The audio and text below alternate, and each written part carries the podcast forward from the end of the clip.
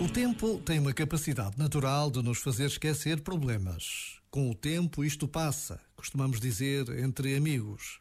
Mas o que não pode passar é a consciência do que estamos a viver e do que o mundo atravessa.